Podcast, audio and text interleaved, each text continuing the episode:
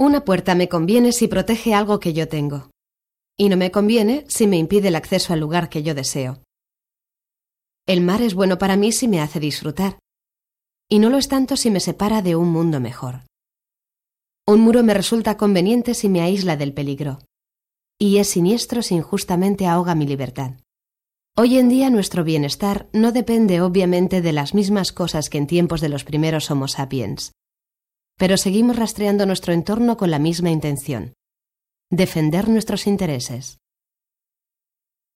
Si llega alguien nuevo e intuimos que de alguna forma amenaza nuestro estilo de vida, nos producirá inquietud.